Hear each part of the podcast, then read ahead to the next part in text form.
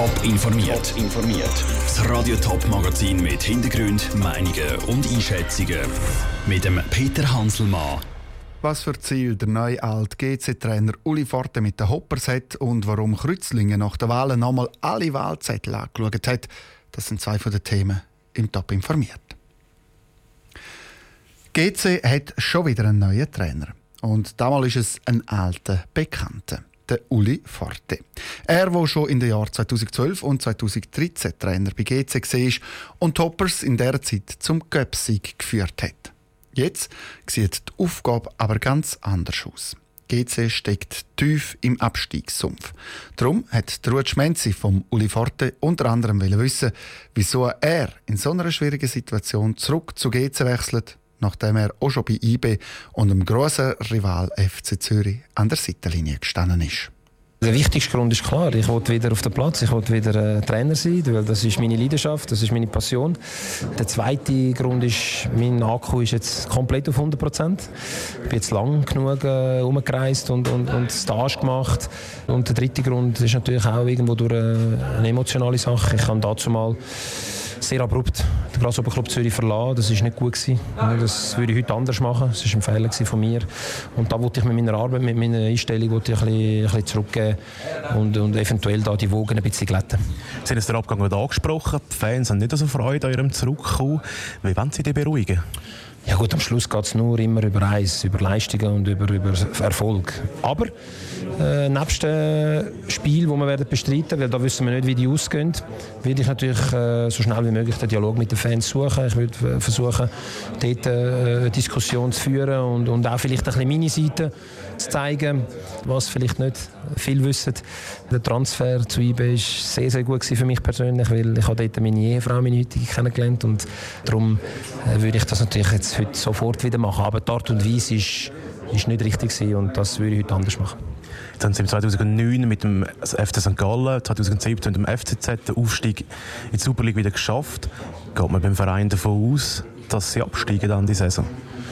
Nein, wir gehen nicht davon aus, sonst hätte man nicht sofort wieder gehandelt. Ich meine, der Tomislav Stipic hat ja die Mannschaft einigermaßen stabilisiert. Es sind jetzt drei Unentschieden in den letzten drei Spielen, mit auch guten Sachen drin.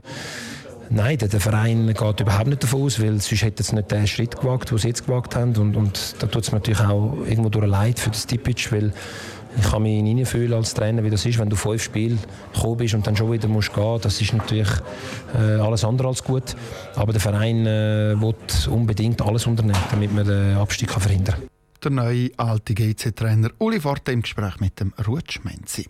Ähm, Uli Forte, sein Vertrag der läuft bis Ende Saison 2021. Der gilt auch in der Challenge League, als eben wenn GC absteigen sollte. Gemeinderatswahlen zu Kreuzlingen die haben weit über die Ortsgrenzen aus für Schlagzeilen gesorgt. Plötzlich sind nämlich zu Kreuzlingen Gerüchte aufgekommen, dass es Wahlbetrug gebe. Sofort hat die Stadt reagiert und die Wahlen überprüft. Aber wie geht das eigentlich genau? Patrick Walter. Es ist auf jeden Fall mit viel Aufwand verbunden, um eine Wahl nochmal genau unter die Lupe zu nehmen. Auch in einem Ort mit nur 22.000 Einwohnern wie Kreuzlingen. Trotzdem hat die Stadt sofort reagieren, wo Gerüchte aufgekommen sind, dass die Wahl könnte gefälscht sein erklärt der Stadtpräsident von Kreuzlingen, der Thomas Niederberger praktisch das ganze Wahlbüro äh, beieinander mit zwölf Personen, hat jeder einzelne Wahlzettel nochmal kontrolliert und wenn uns irgendetwas aufgefallen ist, dann haben wir die rausgenommen, haben die nachher an die Wand tun und haben nachher die Wahlzettel miteinander verglichen. Das Ergebnis, es hat keinen Beschiss gegeben bei den Gemeinderatswahlen. Der Verdacht war, dass mehrere Wahlzettel von der gleichen Person ausgefüllt worden sind. Um das ausschliessen, hat neben dem Jurist auch ein Graphologe bei der Überprüfung mitgeholfen. Ein Graphologe ist ein Experte für Handschriften. Er hat die Schrift auf den fraglichen Wahlzettel nochmal sehr genau angeschaut. Man tut nach einem ganz bestimmten System tut man alle einzelnen Elemente vergleichen und dann gewichten. Das erklärt Graphologin Marianne Nauer. Sie ist zwar zu Kreuzlingen nicht selber dabei gewesen, aber sie ist Präsidentin der Schweizerischen Graphologischen Gesellschaft.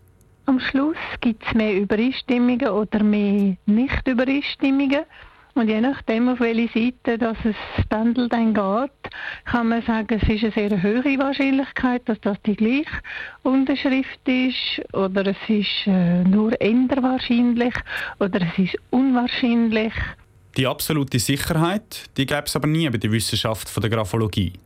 Gewissheit haben jetzt aber die Kreuzlinger und ihre 40 gewählten Gemeinderäte. Es gibt keinerlei Anzeichen von Wahlbetrug. Der Patrick Walter hat berichtet. Weil alles mit rechten Dingen zu und her gegangen ist, sieht der Stadtpräsident von Kreuzlingen für die Zukunft keinen Handlungsbedarf beim Ablauf der Wahlen in seiner Stadt. In der Schweiz gibt es elf Standorte, die Welterbe sind. Einer davon ist der Stiftsbezirk St. Gallen. Die Anlage St. Gallen ist vor über 30 Jahren ins Welterbe von UNESCO aufgenommen worden. Ende Woche soll dort ein neues Zeitalter eingeläutet werden. Mit viel Prominenz wird eine Ausstellung eröffnet, wo der Stiftsbezirk nochmal deutlich bekannter soll machen. Weil die Bedeutung des Stiftsbezirks die ist enorm. Mehr Bücher. Schon im 8. Jahrhundert ist die riesige Anlage entstanden. Jetzt steht sie mitten in der Stadt. Wer auf St. Gallen fährt, sieht meistens schon von weitem die beiden Türme der Kathedrale. Der Stiftsbezirk ist ein echtes Touristenmagnet. Nur schon die Stiftsbibliothek lockt im Jahr etwa 140.000 Besucher an. Das Label vom UNESCO Welterbe heisst schon etwas sagt Thomas Kirchhofer, der Direktor von St. Gallen Bodensee-Tourismus. Wenn man sich dann äh, bewusst wird, was in und um den Stiftsbezirk alles passiert in Sachen Veranstaltungen, dann dürfen wir wirklich ganz klar vom Haupttreiber für den Tourismus reden, wo in unserer Stadt, aber auch in unserer Destination stattfindet. Oder die Ausstrahlung, die ist für die ganze Ostschweiz einfach wirklich groß. Laut einer Studie von der Uni St. Gallen liegt die Wertschöpfung der Region pro Jahr bei rund 14 Millionen Franken. Neben der touristischen Bedeutung gibt es aber noch die andere Seite, die Bedeutung, die der Stiftsbezirk aus historischer Sicht hat. Ein Beispiel ist die Stiftsbibliothek mit dem riesigen Saal voll mit uralten Büchern. Eine vergleichbare Sammlung gibt es nicht, sagt der Stiftsbibliothekar Cornel Dora. Es gibt eigentlich keine andere Gemeinschaft von Menschen aus der Zeit etwa 750 bis 1050, wo man mehr weiß als Mönche von St. Gallen. Also es ist wirklich von weltweiter Bedeutung für diese Zeit insbesondere. Dazu kommt, dass man da einen Schatz von Dokumente und Bücher beieinander haben, die mehr als 1000 Jahre lang kontinuierlich sich entwickelt hat. Und eben auch der Klosterplan, der Ende Woche feierlich gezeigt wird. Der ist die früheste Zeichnung vom mittelalterlichen Klosterbezirk, den es gibt. Entstanden ist er Anfang 19. Jahrhundert der Beitrag von Vera Büchi. Bedeutend ist, der Stiftsbezirk St. Gallen also, noch wird die Bedeutung gern unterschätzt. Auf jeden Fall ist das Welterbe nicht so bekannt wie ein ähnlicher Standort. An was das liegt, und über das berichten wir morgen zur gleichen Zeit oder jetzt auf toponline.ch. Top informiert, auch als Podcast. Mehr Informationen gibt es auf toponline.ch.